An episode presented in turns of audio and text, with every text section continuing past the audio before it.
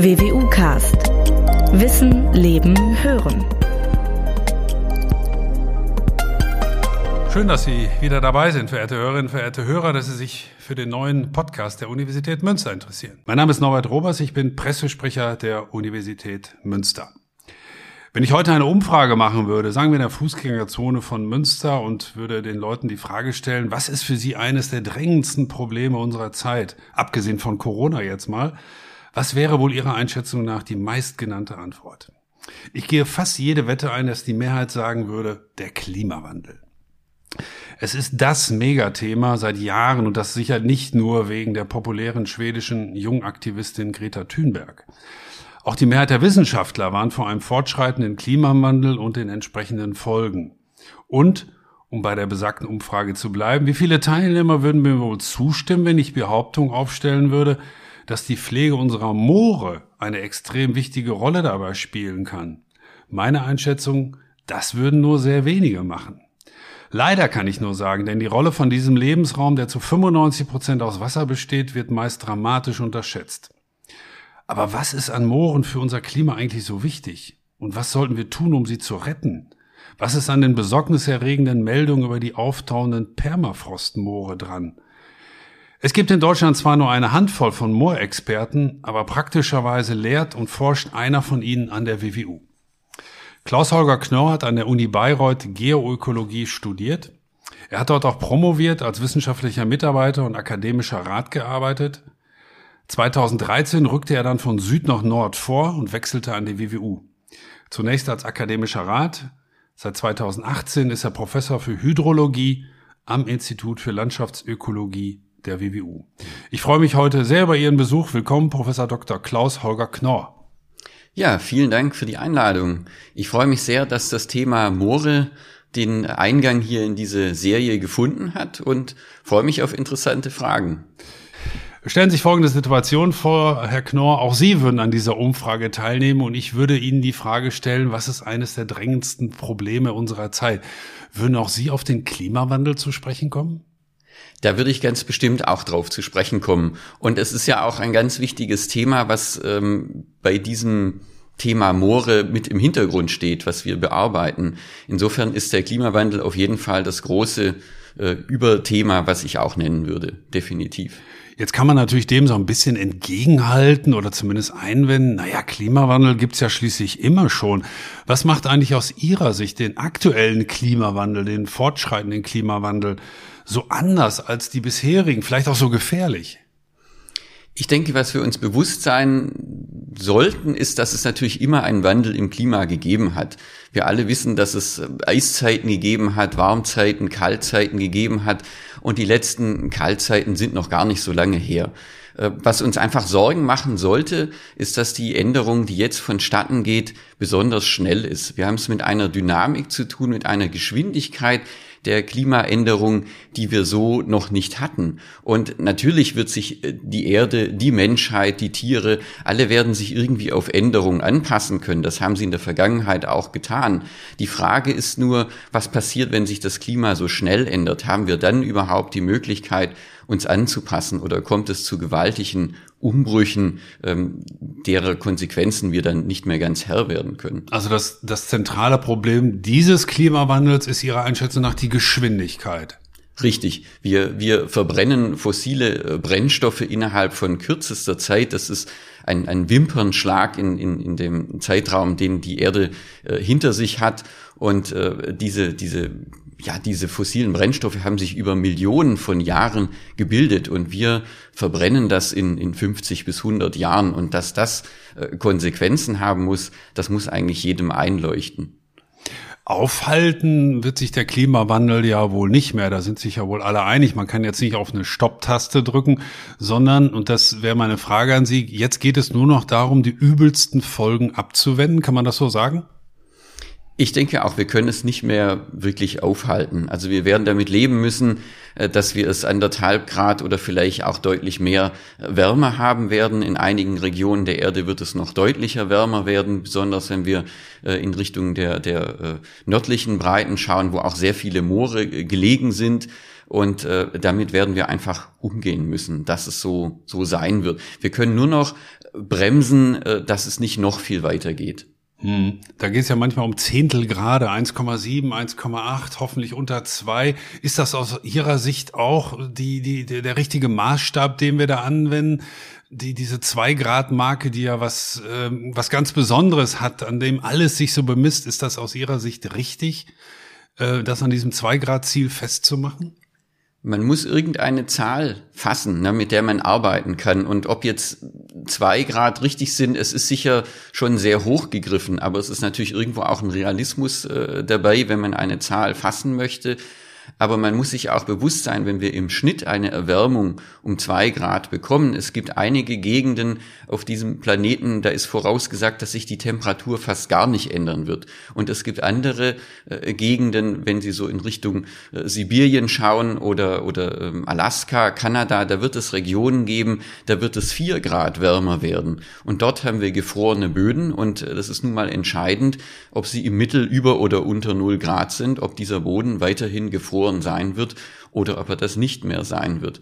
Und wenn Sie eine Menge Energie in die Atmosphäre einbringen, weil es insgesamt wärmer wird, dann haben wir eben auch diese Konsequenzen, die wir jetzt schon merken. Es gibt mehr Extremwetterlagen, es gibt Stürme, es gibt Trockenzeiten, es gibt Starkregenereignisse und all diese Dinge, die werden zunehmen und damit müssen wir umgehen. Und ganz interessant ist doch, dass auch schon äh, große Versicherungskonzerne und Rückversicherer sich dessen annehmen und sagen, da tut sich was, wir müssen äh, da gegenhandeln, weil die, die Kosten, die auf uns zukommen, wenn Starkregenereignisse, Überschwemmungen, Hitzeperioden zunehmen, die sind immens und die muss man einpreisen und wir können das nicht mehr einfach außen vor lassen und sagen, das ist in weiter Ferne.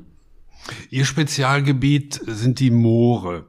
Äh, bevor wir auf deren Rolle beim Klimawandel zu sprechen kommen, würde mich erstmal interessieren, wie sind Sie eigentlich ganz persönlich zu diesem Spezialgebiet gekommen, Moore? Ich habe schon gesagt, Sie sind Professor für Hydrologie. Da liegt das so ein bisschen nah, das ist mir schon klar. Aber Moore ist ja doch nochmal sehr speziell auch. Was fasziniert Sie an Moore? Wie sind Sie dazu gekommen zu diesem Thema? Mhm. Ich habe mich in meinem Studium sehr für Boden interessiert und sehr für Wasser interessiert.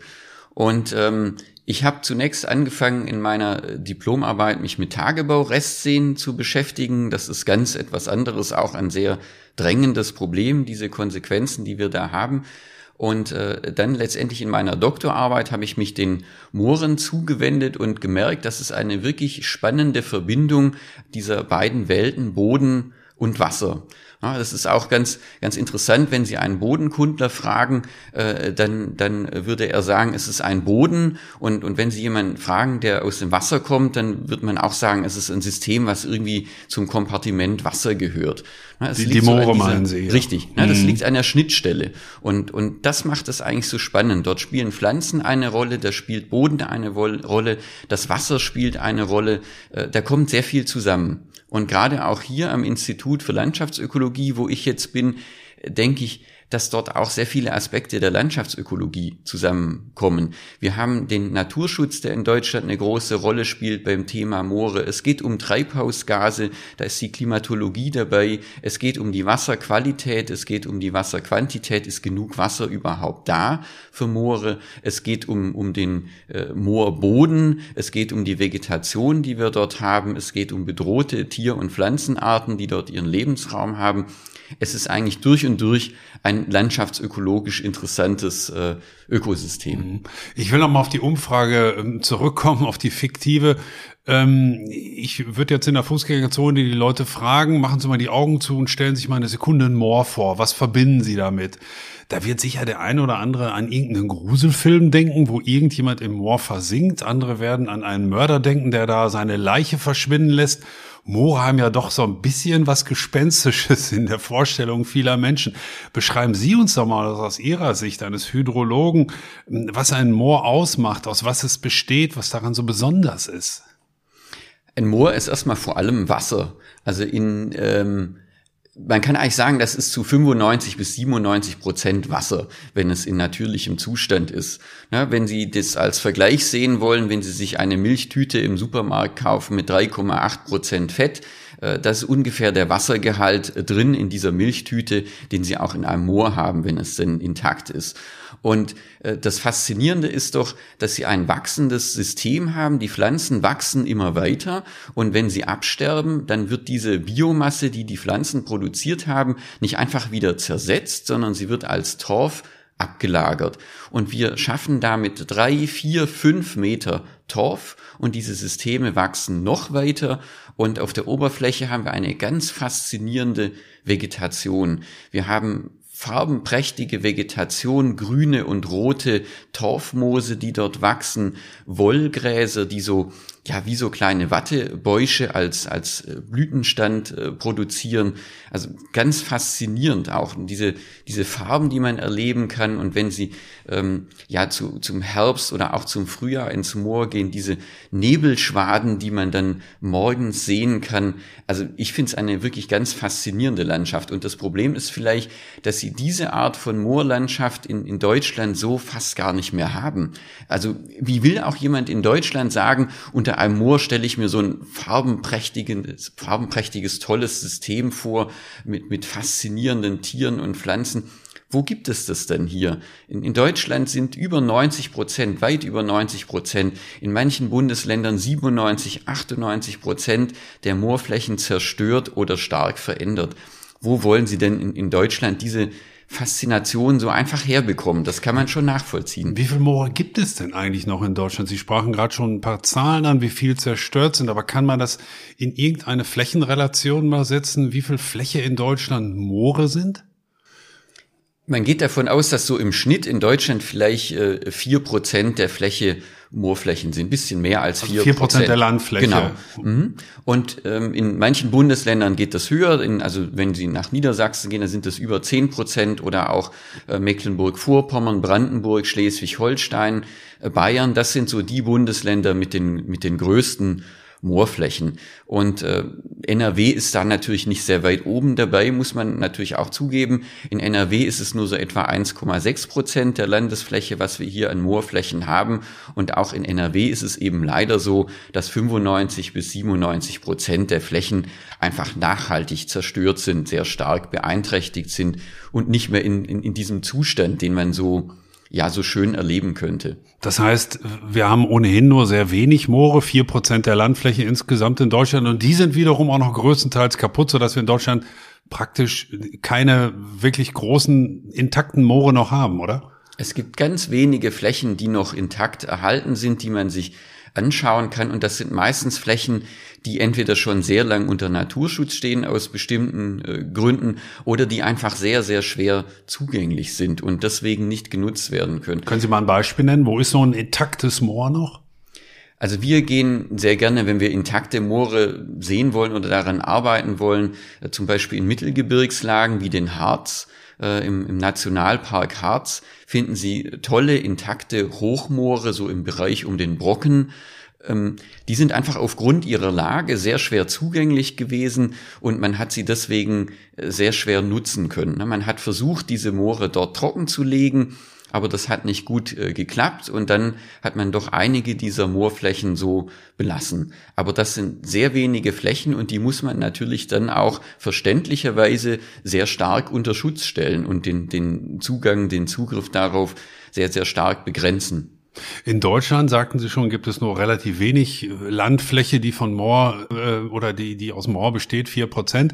Wie sieht das weltweit aus? Gibt es Länder, wo es viel, viel größere Moorflächen gibt? So ein paar haben Sie gerade schon genannt. Ich weiß nicht, ob es darauf zutrifft, wie Kanada oder China oder Sibirien. Gibt es Länder, wo es große Moorflächen und auch sogar intakte noch gibt?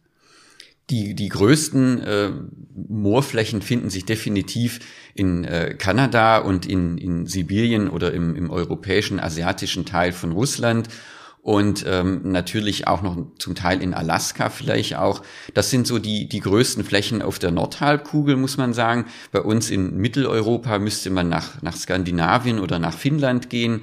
Dort gibt es sehr große Flächen. Und was nicht, nicht zu unterschätzen ist, sind auch beträchtliche Moorflächen in Indonesien beispielsweise und anderen tropischen Ländern. Dort gibt es dann auch sehr große tropische Moore. Die sind bei uns so ein bisschen in die Erzählungen und Berichte geraten in der Diskussion über Palmöl. Sie finden vielleicht hin und wieder äh, so, ja, so kleine Labels auf den Produkten im Supermarkt Palmöl frei. Und äh, da ist eben auch ein Grund, warum man das Palmöl so ein bisschen, ähm, ja, warum es in Verruf geraten ist, dass ein Teil des Palmöls eben auch auf trockengelegten tropischen Mooren angebaut wird. Das hat man nicht mehr so häufig auf dem Schirm, aber das ist eben auch eine sehr, sehr wichtige Sache. Stellen wir uns mal ein intaktes Moor vor und auch ein Moor, was, äh, was der Mensch schlicht und einfach in Ruhe lässt, über tausende von Jahren von mir aus. Wie muss man sich das vorstellen? So ein Moor wächst dann auch permanent? Wird das immer größer oder hat das auch eine bestimmte Grenze nach oben, zur Seite, rechts, links? Oder wie muss man sich die, die Fortentwicklung eines wirklich intakten Moores, das der Mensch in Ruhe lässt, vorstellen? Ja, so ein Moor, so als Faustzahl kann man sagen, wächst so vielleicht ein Millimeter pro Jahr nach oben. Das heißt, es dauert schon relativ lange, bis so ein Moor aufgewachsen ist. Das ist jetzt nicht etwas, was also den, den Kohlenstoff aus der Atmosphäre in einer atemberaubenden Geschwindigkeit aufnimmt. So ein Millimeter Torfwachstum pro Jahr ist so eine ganz typische Zahl. Und es gibt sicher Lagen, da wächst das Moor nicht unbedingt weiter. Ne? Also so ein Moor hat auch Grenzen und das ist Gegenstand der Forschung. Damit äh, beschäftigen wir uns auch. Da ist so die Theorie, dass man sagt, na ja, äh, das Moor wird ja überall abgebaut, ganz unten, in der Mitte, ganz oben. Und wenn das Moor immer weiter wächst, irgendwann erreichen wir einen Punkt, wo der Abbau des Torfes über das gesamte Torfprofil genauso groß ist wie das, was oben dazukommt aufgrund des Pflanzenwachstums. Aber wann dieser Punkt erreicht wird, das ist definitiv noch Gegenstand äh, der Diskussion. Ich denke, es gibt sicher äh, Moore, wenn Sie zum Beispiel wieder diesen vorerwähnten Harz sich anschauen, wenn diese Moore auf einer Sattellage liegen oder einen Standort, den wir im, im Thüringer Wald uns angeschaut haben, auf dem großen Bärberg, da ist das Moor wie so eine Art Mütze oben auf dem, dem Berggipfel praktisch oben drauf. Das Moor braucht Wasser, um zu leben und äh, nimmt das Wasser mit sich hoch, wie, wie ein Schwamm. Und irgendwann ist natürlich die Möglichkeit, das Wasser mit weiter nach oben hochzuziehen, wie so ein Kerzendocht. Irgendwann ist diese Möglichkeit erschöpft, wenn Sie in solchen Kuppen oder Sattellagen äh, eine Moorentwicklung haben. Und dann wird das Moor wahrscheinlich irgendwann nicht mehr großartig weiter wachsen. Aber diese Situation haben sie in, vielen Gebieten einfach nicht erreicht. Das heißt, der Grund, warum Moore bei uns nicht weiter wachsen, liegt eben woanders. Nicht, nicht aus dem Grund, weil sie natürlicherweise nicht weiter wachsen würden, sondern weil wir sie trockengelegt haben und dann das Wasser fehlt. Das wollte ich auch gerade ansprechen. 97, 95 bis 97 Prozent der Moore in Deutschland sind kaputt. Ich sage es ja immer etwas äh, unfachmännisch. Ich glaube, fachmännisch heißt das degradiert. Äh, warum ist das so? Ähm, was ist mit diesen Mooren passiert? Was, wie, wie nutzen wir diese Flächen heute? Da kann man sicher auch noch mal auf das zurückgreifen, was Sie vorher genannt haben. Ein Moor hat man eher als so etwas Schauriges oder Gefährliches ähm, in Erinnerung. Und das liegt daran, äh, dass Moore früher natürlich als genau so etwas auch, auch angesehen wurden. Und daher kommt diese Ansicht, dass Moore so sind. Ähm, dort konnte man keine Landwirtschaft betreiben. Es war schlicht und einfach zu nass, da ist fast nichts gewachsen. Es sind keine Nährstoffe da. Die Pflanzen, die man anbauen möchte, bräuchten aber auch Nährstoffe. Das heißt, aus dem Grund können Sie dort auch nicht hingehen. Sie können dort sehr schwer laufen, äh, weil es eben sehr nass ist, weil der Untergrund weich ist, weil Sie vielleicht einsinken.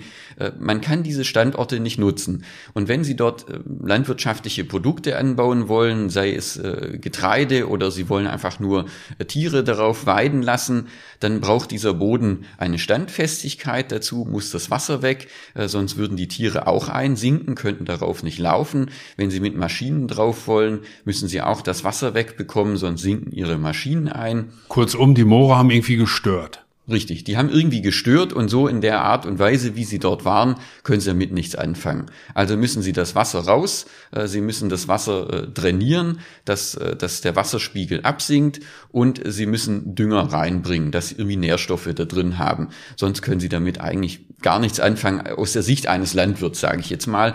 Oder auch wenn sie Forstwirtschaft betreiben, wenn sie Bäume darauf anpflanzen wollen, wenn die Bäume im Wasser stehen, äh, dann wachsen sie nicht gut, äh, dann, dann setzt sie, setzen sie Fäulnis an. Also auch dazu muss das Wasser weg. Und das hat aber auch offensichtlich unsere Gesellschaft, die Politik, wer auch immer zugelassen. Über die Jahre, über die Jahrzehnte, über die Jahrhunderte, dass man diese Moore systematisch mehr oder weniger äh, zerstört hat, oder? Man hat es sogar gefördert in vielerlei Hinsicht, dass hier eben äh, fruchtbarer äh, Boden geschaffen wird, den man nutzen kann und, und hat tatsächlich Maßnahmen gefördert. Das kann man sich heute kaum mehr vorstellen. Manche Moore wurden, äh, man sagt, tief gepflügt, nennt sich das. Also da hat man einen Flug angesetzt, aber nicht sowas wie das, was wir heute aus der Landwirtschaft so äh, kennen, wenn wir uns die Landwirte auf den normalen Feldern anschauen, 20, 30 Zentimeter tief äh, sondern diese Tiefflügerei auf Moorstandorten, da ist man mehrere Meter reingegangen, hat quasi das komplette Moor auf den Kopf gedreht, dass also der Sand, der da drunter liegt, mit an die Oberfläche kommt, mit eingemischt wird und dass da ein Boden entsteht, den man beackern kann. Oder man hat eine Moorbrandkultur betrieben, man hat das Moor abgebrannt, ähm, mehr oder weniger kontrolliert, dass sich also sehr viel Asche gebildet hat, was man dann als Dünger genutzt hat.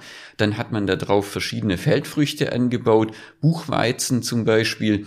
Das ging eine Zeit lang gut, dann war der Moorboden wieder ausgelaugt, dann musste man wieder abbrennen und dann konnte man nochmal wieder etwas damit machen. Oder die ganz, äh, ganz rabiate äh, Variante können Sie an der Grenze zwischen NRW und, und Niedersachsen sehen, wenn Sie sich das Recker Moor anschauen.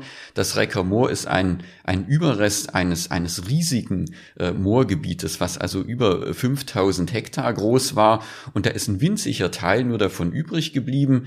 Den größten Teil hat man schlicht und einfach abgebrannt. Bis auf den Sand, der darunter war, hat man abgebrannt. Über mehrere Wochen oder Monate hat das dort gebrannt und dann hat man dort landwirtschaftliche Flächen äh, geschaffen. Wenn man einmal ein solches Moor zerstört hat, auf die Art und Weise, die Sie gerade geschildert haben, ist es dann für immer verloren oder hat man die Gelegenheit, wenn man sich eines Besseren besinnt, und wir kommen ja gleich auf den Klimaschutz, den ein Moor auch leisten kann, besteht da noch eine Chance, ein, ein Mord zu retten, es wiederzubeleben? Also ich denke, in diesem Extremfall, den ich gerade geschildert habe, wird es sehr schwierig werden, weil in dem Fall dort natürlich nicht nur landwirtschaftliche Flächen geschaffen worden sind, sondern man hat auch kleine Dörfer geschaffen, wo die Menschen leben, die diese Äcker bewirtschaften. Und da kann man natürlich schwer, ich sag mal jetzt Leute umsiedeln, um zu sagen, wir wollen hier jetzt wieder ein Moor herstellen. Äh, das ist einfach sehr, sehr schwer möglich. Ne, und Sie haben natürlich auch dann das Problem, dass wenn Sie ein Moor entwässert haben, dann haben Sie den Grundwasserspiegel abgesenkt in einem relativ großen Umfeld. Menschen haben dort ihre Häuser gebaut vielleicht sogar einen Keller darunter gesetzt. Und äh, dann haben sie natürlich das Problem, wenn sie so ein Moor wieder nass machen, dann sinkt äh, der Grundwasserspiegel nicht weiter ab, sondern im Gegenteil, er steigt wieder an. Und dann wird das Haus von unten nass, der Keller wird nass und sie haben ein Problem, dass diese Menschen, die dort leben, das natürlich dann äh, nicht mittragen. Aber stellen wir uns mal den Fall vor, dass das alles keine Relevanz hat. Es gibt keine Menschen, die da leben. Ich will nur auf den auf den, auf den Naturprozess hinaus. Kann man ein totes Moor wiederbeleben? Kann man praktisch es wieder bewässern und es wieder zu Leben erwecken, obwohl es eigentlich degradiert ist und man es verloren gegeben hat. Geht sowas? Das geht, auf jeden Fall. Und äh, es wäre auch eine Maßnahme, die, die an vielen Stellen sicher sehr einfach umzusetzen wäre. Wir haben viele Moore, die im Wesentlichen drainiert worden sind. Also das Wasser ist, ist dort rausgeleitet worden über Drainagegräben und äh, in vielen Standorten ist die Nutzung auch gar nicht mehr interessant, weil diese Böden nicht sehr produktiv sind. Wenn Sie dort Weiden haben äh, für, für die Tiere, die sind nicht sehr äh, produktiv, diese Weiden, und sie sind sehr schwierig zu bewirtschaften. Und da gibt es sehr viele Flächen, da müssten Sie die Drainagegräben einfach nur verschließen. Und wenn es dann genug regnet. Das ist natürlich sicher etwas, äh, wo auch wieder mit dem Klimawandel ein Zusammenhang besteht. Aber wenn es genug regnet und sie das Wasser wieder in die Fläche bekommen, dann wird diese Fläche wieder nass. Der Moorkörper, also der vorhandene Torf, wird gegen weiteren Abbau geschützt. Und wenn Sie es richtig nass bekommen, haben Sie die Chance, dass die Moorvegetation sich wieder etabliert und diese Moore wieder weiter wachsen können. Kommen wir mal, Herr Knorr, auf den Klimaschutz, Klimawandel und den Zusammenhang mit Mooren jetzt etwas konkreter zu sprechen. Wenn man da viele Menschen fragt, wie sie sich das vorstellen, wie die Natur uns helfen kann, Kohlenstoff zu, zu binden und aus der Atmosphäre zu ziehen, sagen wir mal, dann denken viele wahrscheinlich an Wälder. Und hoffen, dass durch Aufforstung beispielsweise wir da einen, einen sinnvollen Beitrag leisten können. Ist das so, dass, dass Wälder wichtiger sind als Moore oder sind Moore wichtiger als Wälder oder haben beide ihre Rolle in diesem Zusammenhang? Wer ist, sagen wir mal, für den Klimaschutz? Vielleicht kann man das auch mit Zahlen. Ich glaube, es gibt Tonnen äh, pro Hektar, die, die Kohlenstoff äh, gebunden werden. Vielleicht können Sie das mal äh, schildern, wie, wie man da den Vergleich zwischen Wäldern und Mooren herstellen kann.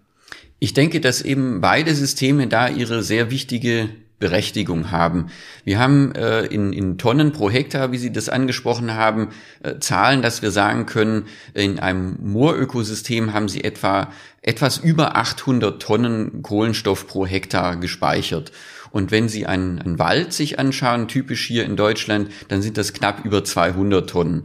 Und äh, dem das heißt übersetzt, da ist der, das Moor wertvoller in Anführungsstrichen. Wenn Sie das anschauen, was im Moment dort liegt, dann kann man sagen, dann liegt in einem Moor deutlich mehr Kohlenstoff gespeichert, jetzt im Moment. Äh, Sie haben natürlich das Problem, wenn Sie den Klimawandel ansprechen und dieses Zwei-Grad-Ziel, was Sie vorher gesagt hatten, wir müssen versuchen, dass wir diese Treibhausgasemissionen möglichst schnell zurückbekommen und dass wir Kohlenstoff speichern. Und wenn Sie jetzt überlegen, was kann man denn kurzfristig tun? Und ich habe vorher gesagt, dass so ein Moor ein Millimeter pro Jahr wächst. Da wird man sehr schnell feststellen, das ist nicht viel. Äh, damit bekommen wir jetzt nicht kurzfristig diese, man sagt ja diese Hockeystick-Kurve, ne, dass also die Temperatur so wirklich also exponentiell ansteigt. Das kennen wir jetzt von der Corona-Pandemie, dass die Zahlen exponentiell ansteigen. Aber ganz ähnlich wie, wie diese sehr schlimmen Kurven, die wir da gesehen haben, sieht auch die Kurve des Temperatur- und des CO2-Anstiegs aus. Und da brauchen wir natürlich Maßnahmen, die schnell greifen. Und da jetzt zu sagen, na ja, dann haben wir hier so ein Moor, was ein Millimeter pro Jahr wächst, ähm, das ist wahrscheinlich nicht die ganze Lösung. Und wenn Sie eben einen, einen Wald äh, nehmen, wenn Sie jetzt Bäume pflanzen, diese, diese Wälder, die wachsen am Anfang natürlich erstmal sehr, sehr schnell. Da können Sie zugucken, wie so ein Baum wächst. Und die, die Aufnahmerate, mit der ein Wald Kohlenstoff speichert in dieser Wachstumsphase, die ist mehr als zehnmal so hoch wie das, was ein Moor aufnimmt. Das heißt, wenn Sie kurzfristig etwas erreichen wollen, dann ist es auf jeden Fall ratsam, äh, Bäume zu pflanzen, die sehr kurzfristig und sehr schnell Kohlenstoff speichern Aber es wäre gleichsam ratsam, zumindest nicht mit der, mit der Zerstörung, mit der fortschreitenden Zerstörung von Mooren weiterzumachen. Denn das setzt ja dann, wenn ich das richtig verstehe, wiederum Kohlenstoff frei, wenn man Moore zerstört, oder? Genau, das ist das, wo, wo die Moorökosysteme eigentlich ihren schnellen Beitrag liefern können. Dort ist der schnelle Beitrag nicht, dass das Moor wieder wächst erstmal, das ist ein, ein langfristiger Beitrag. Äh, für Moore oder von Mooren ist der kurzfristige Beitrag zu sagen, wir stoppen die Degradierung. Wir können so als Zahl ungefähr äh, festhalten, dass äh, weit über 30 Prozent, so 35 Prozent der Treibhausgasemissionen der Landwirtschaft in Deutschland kommen aus degradierten oder degradierenden Moorflächen, die unter landwirtschaftlicher Nutzung sind. Und wenn wir das stoppen würden, dann äh, könnten die Treibhausgasemissionen der Landwirtschaft eben um diese besagten 35 Prozent schlagartig gesenkt werden. Und dazu tun muss man nicht viel, dazu muss man diese Flächen im Wesentlichen einfach wieder nass machen. Das klingt jetzt einfach, nass machen ist nicht immer so einfach, das muss man im Detail äh, definitiv sagen und sich, sich auch anschauen. Aber Moore wieder nass zu machen, würde einen beträchtlichen Teil der Emissionen sehr kurzfristig sehr stark reduzieren. Vielleicht auch nochmal als weitere Zahl die Emissionen aus äh, Mooren in Deutschland, aus degradierenden Mooren in Deutschland, machen so etwa fünf Prozent der Treibhausgasemissionen der Bundesrepublik aus. Das kann man jetzt sagen, fünf Prozent, das ist ja nicht viel. Aber überlegen Sie, was wir an, an Kohle verbrennen, was wir an CO2 freisetzen aus der Zementherstellung, aus dem Verkehr, aus der Luftfahrt und so weiter. Was das alles ist und wenn wir da sagen, wir haben hier fünf Prozent, die allein einfach daher rühren, dass wir weniger als fünf Prozent unserer Landesfläche hier degradieren lassen, Das ist schon eine Hausnummer, an die man relativ schnell ran könnte. Ja, und da gilt ja wahrscheinlich auch der Spruch, Kleinvieh macht Mist und fünf Prozent ist dann doch schon eine ganz erkleckliche Summe. Ich will noch mal, ähm, wir wollen nicht zu viele Zahlen nennen, aber eine ist mir durchaus ganz nachhaltig in Erinnerung geblieben, als ich das äh, mich vorbereitet habe und gelesen habe. Nochmal dieser Zusammenhang von Mooren und auch Wäldern. Ich hoffe, Sie können das so ähm, bestätigen, dass Moore weltweit so viel Kohlenstoff wie alle Wälder auf den Kontinenten zusammen speichern, obwohl sie nur drei Prozent der Landfläche weltweit ausmachen. Ich glaube, daran sieht man nochmal diesen, diesen Wert, der nicht in der Kurzfristigkeit besteht, sondern im aktuellen Speichervolumen und wir möglicherweise gut beraten sind, dieses Speichervolumen zu schützen, oder? Stimmt diese Zahl? Ist das in etwa so? Sie speichern so viel wie alle Wälder der auf, auf allen Kontinenten zusammen? Also wenn man das für die ganze Erde so hochrechnet, kann man das so so sagen, genau, ähm, weil diese diese Moorflächen die, die sind relativ klein. Ne? Das sind nur drei Prozent der Landoberfläche. Aber das, was wir dort an Kohlenstoff speichern, vielleicht auch nochmal als ein weiterer Vergleich, das ist in etwa die Menge an Kohlenstoff, die wir in der Atmosphäre haben als CO2. Das ist auf drei Prozent der Landoberfläche. Und wenn Sie überlegen, was wir sonst an Landoberfläche haben und wie viel Waldfläche wir haben, aber in Wäldern ist eben der Kohlenstoff in Form des Holzes gespeichert, oberirdisch. Und nur ein relativ kleiner Teil sitzt auch im Boden. Und im, im Moor ist es genau andersrum. dass der überwiegende Teil des Kohlenstoffs ist im Boden, im Moorkörper gespeichert. Die Vegetation in Mooren ist relativ klein. Aber das Moor wächst eben immer weiter.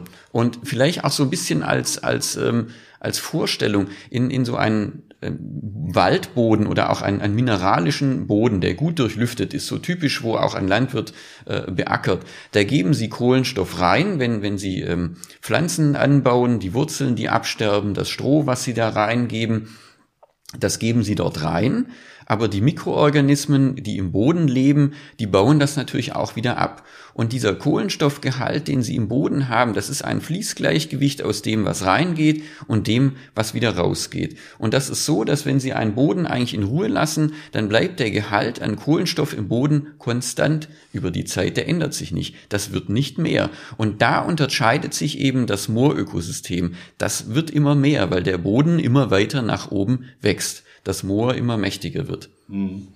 Ähm, jetzt haben Sie schon geschildert, warum man Moore zerstört, weil man sie landwirtschaftlich oder auch forstwirtschaftlich nutzen wollte oder auch will.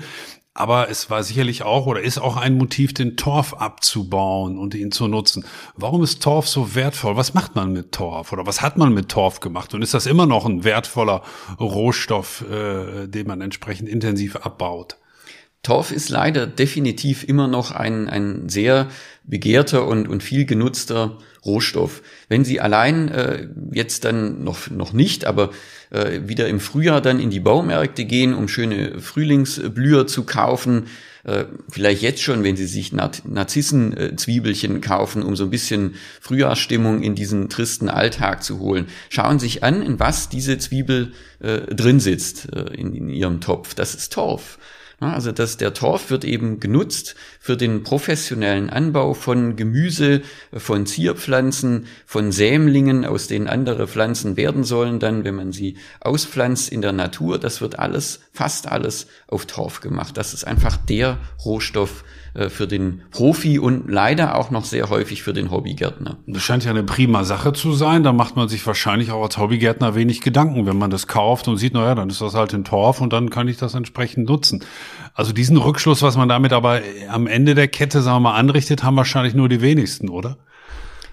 Man kann eigentlich davon ausgehen, und so wird es tatsächlich zahlenmäßig auch vom IPCC berechnet, dass wenn Sie sich äh, Torf kaufen und in Ihren Garten ausbringen oder damit Blumen anpflanzen und das dann wegschmeißen, dass dieser Torf quasi komplett in Luft wieder aufgeht. Also wieder komplett mineralisiert wird zu Kohlendioxid und die in die Atmosphäre zu, zurückgeht. Warum ist das so? Äh, dieser Torf, der ist ja nur vor dem Abbau geschützt, wenn er im Wasser ist, wenn er nass ist. Und wenn Sie diesen Torf in Ihrem Garten ausbringen oder äh, den äh, ausbringen als, als Wirtschaftsdünger, wenn, wenn Sie äh, den ausgebraucht haben als Profigärtner, dann ist es eben einfach so, dass das gut belüftet wird und sich einfach mit der Zeit immer weiter abbaut. Davon wird irgendwann nichts mehr übrig sein. Man kann davon ausgehen, dass dieser Torf sich wieder in CO2, wieder in Luft auflöst. Und ähm, man benutzt diesen Torf einfach so gerne, weil er so ein, ein ideales Substrat ist. Das ist sehr bequem, man baut das ab, es verhält sich wie ein, ein Schwamm, es ist ganz neutral, da sind keine Nährstoffe drin an sich. Sie können also, wenn Sie eine Tomate anpflanzen, dann packen Sie die einen Nährstoffe mehr betont rein und wenn Sie einen Salat anpflanzen, dann kommen ein bisschen mehr von den anderen Nährstoffen rein und wenn Sie da irgendwelche äh, Zierpflanzen, dann können Sie es wieder ändern. Und wenn Sie einen Rhododendron anpflanzen wollen, wunderbar, der Rhododendron, der mag sauer, ähm, dann geben Sie nicht ganz so viel Kalk da rein und der Torf ist an sich wunderbar sauer, da freut sich auch der Rhododendron. Da können Sie wirklich alles damit machen, mit diesem Torf, weil er an sich erstmal sich nur verhält wie ein wunderbarer Wasserspeicher. Und dann bauen sie den ab und, und machen sich so ihren Torf draus für ihren Anwendungszweck. Und weil diese, diese ähm, Pflanzen, die, die im Moor wachsen, ähm, ja nur sehr wenige Arten sind und, und die auch nicht wirklich äh, sich als, als Samen in, in diesem Torf irgendwie verewigt haben, die dann plötzlich rauskeimen und Unkräuter bilden, ist es eben so, dass sie da auch gar keinen Unkrautdruck haben, wenn sie so einen Torf abbauen. Ähm, wenn sie jetzt Kompost nehmen, äh, sie können ja hier in Münster äh, zum, zum Recyclinghof gehen und sich dort Kompost geben lassen, wenn sie das in ihrem Garten ausbringen, müssen Sie damit leben, dass da einige Gartenunkräuter drin sitzen oder vielleicht die eine oder andere Tomaten- oder Gemüsepflanze, die jemand weggeschmissen hat, die Samen haben überdauert, die sind da noch drin. Das Problem haben Sie mit dem Torf nicht. Das macht es so herrlich bequem. Genau, bequem, ein prima Rohstoff. Und um das Ganze nochmal auch anzuspitzen oder zu verdeutlichen, mit dem Degradieren, mit der Zerstörung, nimmt man dem Moor nicht nur die Möglichkeit, Kohlenstoff zu speichern, sondern wenn ich das richtig verstanden habe, dieser Kohlenstoff, der im Moor drin ist, wird auch freigesetzt. Und das sind, glaube ich, einige Millionen Tonnen, die im Jahr in Deutschland, weltweit, wahrscheinlich noch viel, viel mehr, dann freigesetzt werden. Das heißt, es ist der doppelt negative Effekt. Nicht mehr nur speichern, sondern gleichzeitig freisetzen von Kohlenstoff, oder? Ja, Sie nehmen es richtig gehend dem Moor weg. Was Sie an Torf dort abbauen, dieser Kohlenstoff geht praktisch in die Luft. Na, wenn Sie das Moor nur trocken legen, ich, ich sage jetzt mal nur, das klingt ja schon fast äh, verrückt, wenn Sie das Moor nur trocken legen, dann bleibt wenigstens über eine gewisse Zeit noch ein Teil des Torfes übrig und Sie haben die Chance, das wieder zu vernässen und dann kann auch wieder ein Torfwachstum einsetzen. Aber wenn Sie den Torf äh, durch diesen Torfabbau entfernen, dann ist er verloren. Weil, wie gesagt, wenn Sie das im Garten ausbringen, dann wird dieser Torf sich über kurz oder lang in Luft auf, auflösen, weil er durch die Mikroorganismen im Garten abgebaut wird. Es kommt Luft dran und dann baut er sich tatsächlich ab. Sie, Sie sprachen gerade schon das Land Indonesien an, wo es große Moorflächen gibt. Und ähm, ich habe eine Zahl gelesen, ich, ich hoffe, sie stimmt äh, dass dort allein durch die Degradierung von Mooren jedes Jahr so rund 500 Millionen Tonnen äh, Kohlenstoff frei werden, die in die Atmosphäre gehen, in, durch den Prozess, den Sie gerade geschildert haben. Das nur mal als Veranschaulichung, was man dann auch da anrichten kann. Wie gesagt, nicht nur nicht mehr speichern, sondern sogar Freigabe und dann auch eine Verschärfung des Klimaproblems. Ja, dort ist es vor allem die Drainage und ein, einen sehr äh, spannenden Vergleich fand ich auch, wenn Sie, wenn Sie Palmöl als, als, ähm, als grüne Energiequelle betrachten wollen. Das ist so, also ein, ein, wie soll man sagen, CO2-neutrales Öl, was sie da herstellen könnten, könnte man ja sagen. Ne? Die Pflanze nimmt das auf und wir verbrennen es wieder. Aber wenn sie das äh, Palmöl auf diesen Moorstandorten dort anbauen, dann ist es wirklich wesentlich besser fürs Klima, wenn sie Mineralöl verbrennen, weil dieses dieser Torfabbau, der dadurch einsetzt, dass sie diese Moore trockenlegen, um die Ölpalmen anzubauen, der setzt eben, diese Drainage setzt so viel CO2 frei, dass sie diesen Effekt, dass sie jetzt eigentlich doch ein nachhaltiges Öl produziert haben, mehr als vernichten und eigentlich besser ja, fossile Brennstoffe verbrannt hätten. Das, das muss man wirklich so sagen. Deswegen ist gerade ein nachhaltiger Palmölanbau und ein Palmölanbau nicht auf Moorstandorten eine ganz kritische Sache. Hm. Jetzt gibt es ja eine ganze Reihe von Verträgen zum Klimaschutz. Das war in den vergangenen Jahren ja immer mal wieder ein Thema. Das Pariser äh, Klimaabkommen, Kyoto, die ganzen Folgeabkommen, Zwischenabkommen und so weiter, ähm, die man auch entsprechend hochgejubelt hat. Kam oder kommt eigentlich in diesen Verträgen das Wort Moor überhaupt vor? Oder anders gefragt, weiß die Politik um die Bedeutung, die wir ja jetzt gerade ausführlich besprechen, von Mooren zu schätzen und schützt Moore auch? Das hat tatsächlich in den letzten Jahren sehr viel Schwung bekommen, äh, dieses Thema. Also die, die Moore sind generell im IPCC mit aufgenommen und werden dort berücksichtigt in ihrer Wirkung. Und Vielleicht können Sie einmal zwischendurch, weil Sie den Begriff schon zweimal genannt haben, IPCC, was ist das genau? Ja, das ist ein, ein internationaler Zusammenschluss äh, von Wissenschaftlern und der Politik, wo also ja, Handlungsempfehlungen gegeben werden, wo Fakten zusammengetragen werden. Und diese, ähm, ja, diese Berichte dieses IPCC, die können Sie auch im Internet frei abrufen und, und das quasi selbst auch durchlesen. Dort finden Sie Hinweise zu möglichen Klimaszenarien, äh, welche Auswirkungen haben die, wie wahrscheinlich sind sie, was hat es für Konsequenzen, ähm, aus welchen Fakten beruhen diese Berechnungen. Also wenn Sie zum Beispiel dieses Zwei-Grad-Ziel vorher angesprochen haben, woher kommt das? Was bedeutet das? Wenn Sie da in die Berichte des IPCC schauen, dann bekommen Sie eine detaillierte wissenschaftliche Antwort auf diese Frage. Und Sie können daraus auch sehr schön lesen, es gibt verschiedene Szenarien, wie wir uns eigentlich entwickelt haben in der Vergangenheit, wie der Klimawandel vorhergesagt wird. Und interessanterweise bewegen wir uns auf einer, einem Szenario, wo man vor 10, 20 Jahren gesagt hat, das ist das Worst Case Szenario, dass es sich so entwickelt. Äh, so entwickeln wir uns im Moment äh, im Klimawandel. Also und an der Stelle hatte ich Sie unterbrochen. Ähm, ich hatte Sie gefragt, inwieweit die Politik jetzt auch tatsächlich die Rolle der Moore und das IPCC damit auch vielleicht akzeptiert und auch tatsächlich wertschätzt. Ist das, Sie sprachen davon, da ist Schwung in die Sache gekommen? Da ist sehr viel Schwung in die Sache gekommen, dass man also jetzt ähm, Emissionen äh, aus Mooren versucht zu quantifizieren und zusammenzutragen, in welchen Ländern wird wie viel CO2 aus Mooren freigesetzt, was kann man dazu äh, beitragen, dass sich das ändert.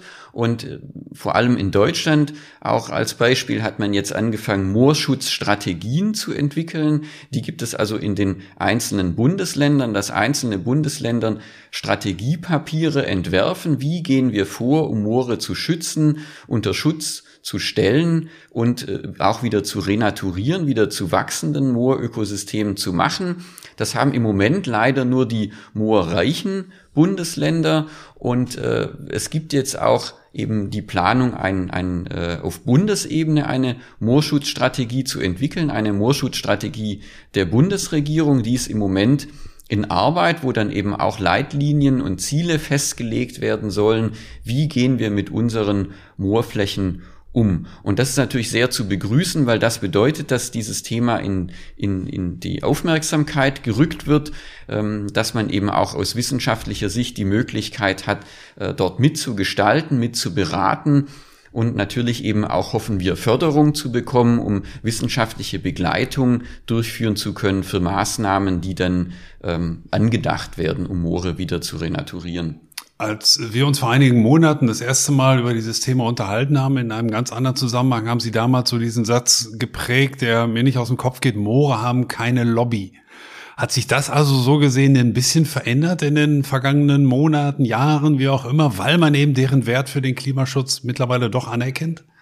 Das habe ich in der Tat den Eindruck, dass sich das im Moment ändert, dass das richtig äh, Fahrt aufnimmt dass wir durch diese, äh, diese Moorschutzstrategien und dadurch, dass es äh, weiter in die Öffentlichkeit kommt, auch äh, Torfersatzstoffe, Torfnutzung äh, in der Öffentlichkeit diskutiert wird, nachhaltiger Palmölanbau, äh, das wird schon etwas länger diskutiert. Dadurch kommt es in die Öffentlichkeit und ich denke, dadurch könnte sich eine, eine solche Lobby entwickeln.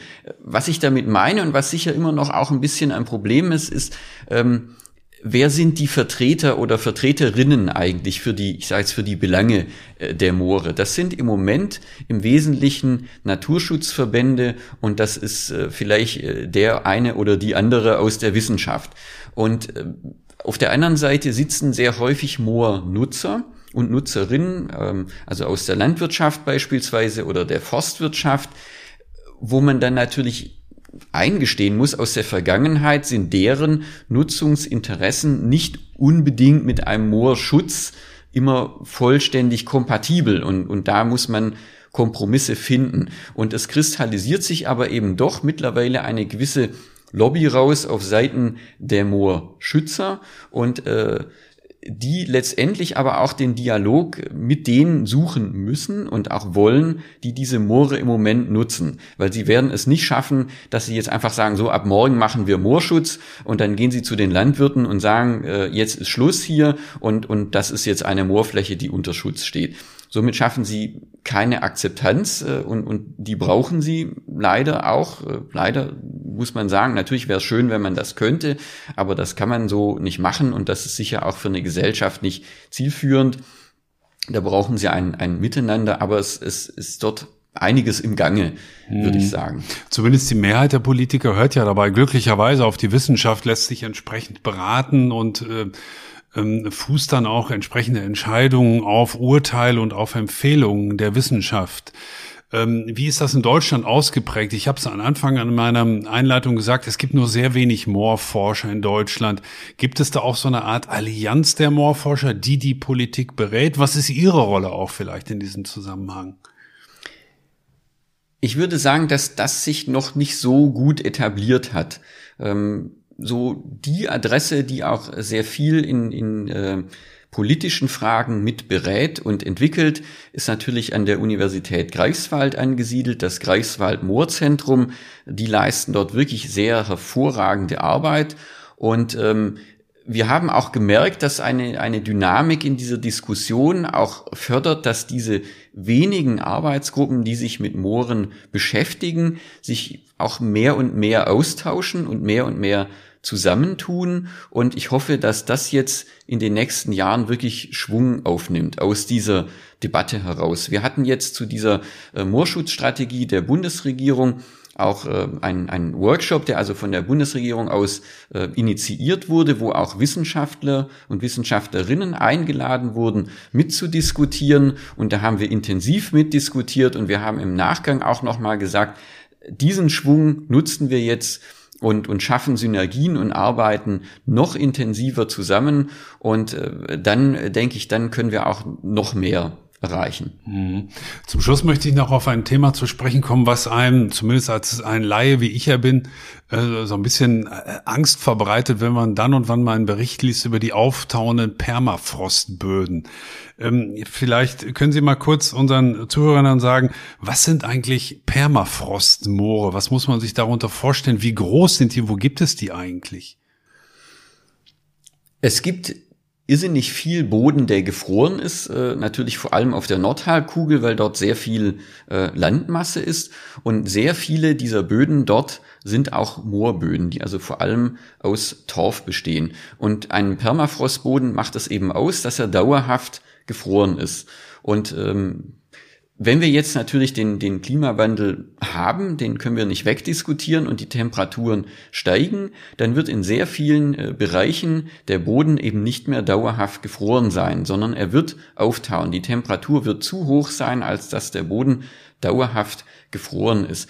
Es gibt auch einen, man nennt das im Wissenschaftlichen einen sogenannten Active Layer, also man könnte es übersetzen als aktive Schicht. Ähm, das ist eine Schicht dieser, dieser dauerhaft gefrorenen Böden, die jedes Jahr im Sommer auftaut und dann aber wieder einfriert.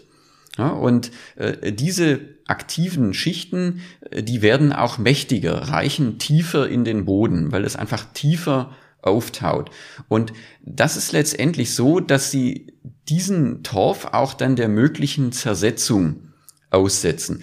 Sie kennen das, wenn Sie irgendeinen Vorrat besonders lange aufheben wollen, dann packen Sie ihn in die Gefriertruhe. Äh, dann hält das ewig. Und, und wenn Sie das rausnehmen, ähm, dann hält es eben nicht mehr lange. Und, und so ist es natürlich in übertragenen Sinne auch mit dem Torf, den Sie in diesen gefrorenen Permafrostböden haben. Der ist dort richtig gehend konserviert.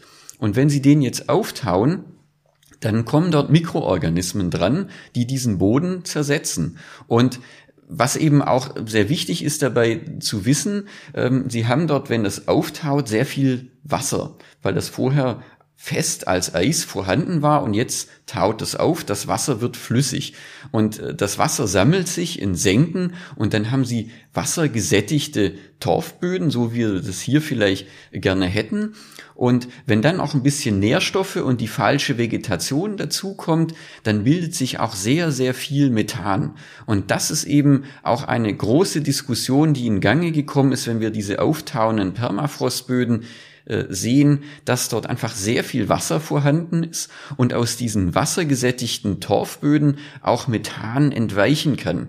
Und dieses Methan, das ist ein sehr starkes Treibhausgas. Ein, ein, ein Treibhausgas, was wesentlich stärker und gefährlicher ist als Kohlenstoffdioxid?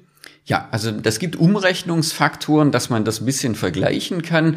Und die liegen für Methan so in etwa bei 28 bis 30. Also Methan hat eine 28 bis 30-fach stärkere Wirkung als Treibhausgas wie das Kohlendioxid. Und das bedeutet, wenn wir diese, diese Böden dort auftauen lassen, wir, wir werden es nicht verhindern können und dort viel Methan entsteht, dass dann auch ein, ein negativer Feedback entstehen kann, ne? dass dann nicht nur Kohlendioxid freigesetzt wird, sondern auch noch das wesentlich stärkere Treibhausgas Methan und dadurch der Treibhauseffekt nochmals angeheizt wird und wir es zu einer Rückkopplung äh, kommen lassen könnten durch diesen, diesen negativen Effekt, der den Klimawandel nochmals verstärkt. Und dieser Rückkopplungseffekt, das ist eigentlich etwas, was auch noch Gegenstand intensiver Forschung ist. Wie stark könnte der sein? Wie können wir sowas eigentlich überhaupt abschätzen? Diese Konsequenzen, die da auf uns zukommen. Es gibt eben sehr viel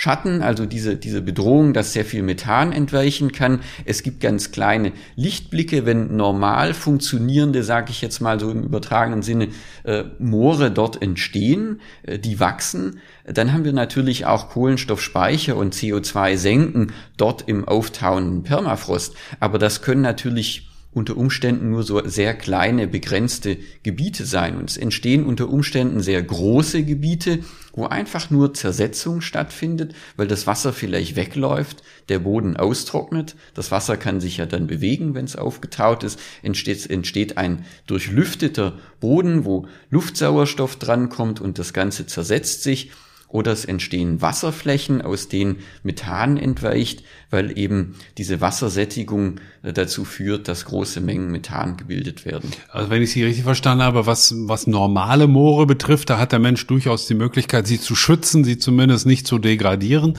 Aber bei den Permafrostböden, da klingt das ja so wie, naja, was soll man gegen das Auftauen tun? Der Klimawandel läuft die Permafrostböden tauen auf, zumindest in Teilen. Also das scheint mir ja ein verlorener Kampf zu sein, oder? Da wird man nichts machen können. Also man, man kann eigentlich nur versuchen zu verstehen, was dort passiert. Ja, und ähm, versuchen, äh, was dort passiert. Wenn man das verstehen kann, dann kann man ein bisschen besser vorhersagen, wie müssen wir eigentlich gegensteuern, um diese Konsequenzen aufzufangen. Weil wir müssen ja global denken, was die Treibhausgasemissionen angeht. Und wenn wir jetzt unsere Treibhausgasemissionen senken, aber dann mehr Treibhausgase aus den auftauenden Permafrostböden als Rückkopplung herauskommt, dann ist unser Effekt wieder dahin. Das heißt, wir müssen schon ein Verständnis entwickeln, was dort eigentlich vor sich geht, um unsere eigenen Handlungsempfehlungen vielleicht auch nachzujustieren. Müssen wir noch besser werden? Müssen wir noch mehr tun? Oder ist das, was wir machen, eigentlich äh, schon ausreichend? Apropos Verständnis entwickeln, das ist uns hoffentlich äh, heute Morgen hier gelungen mit Ihrer Hilfe, Herr Knorr. Wir haben heute viel gelernt über Moore, vieles, was äh, unsere Hörer sicherlich noch nicht wussten. Es gab nicht nur gute Nachrichten, sondern eben auch über auftauende Permafrostböden, aus denen viel Kohlenstoff und Methan entweicht.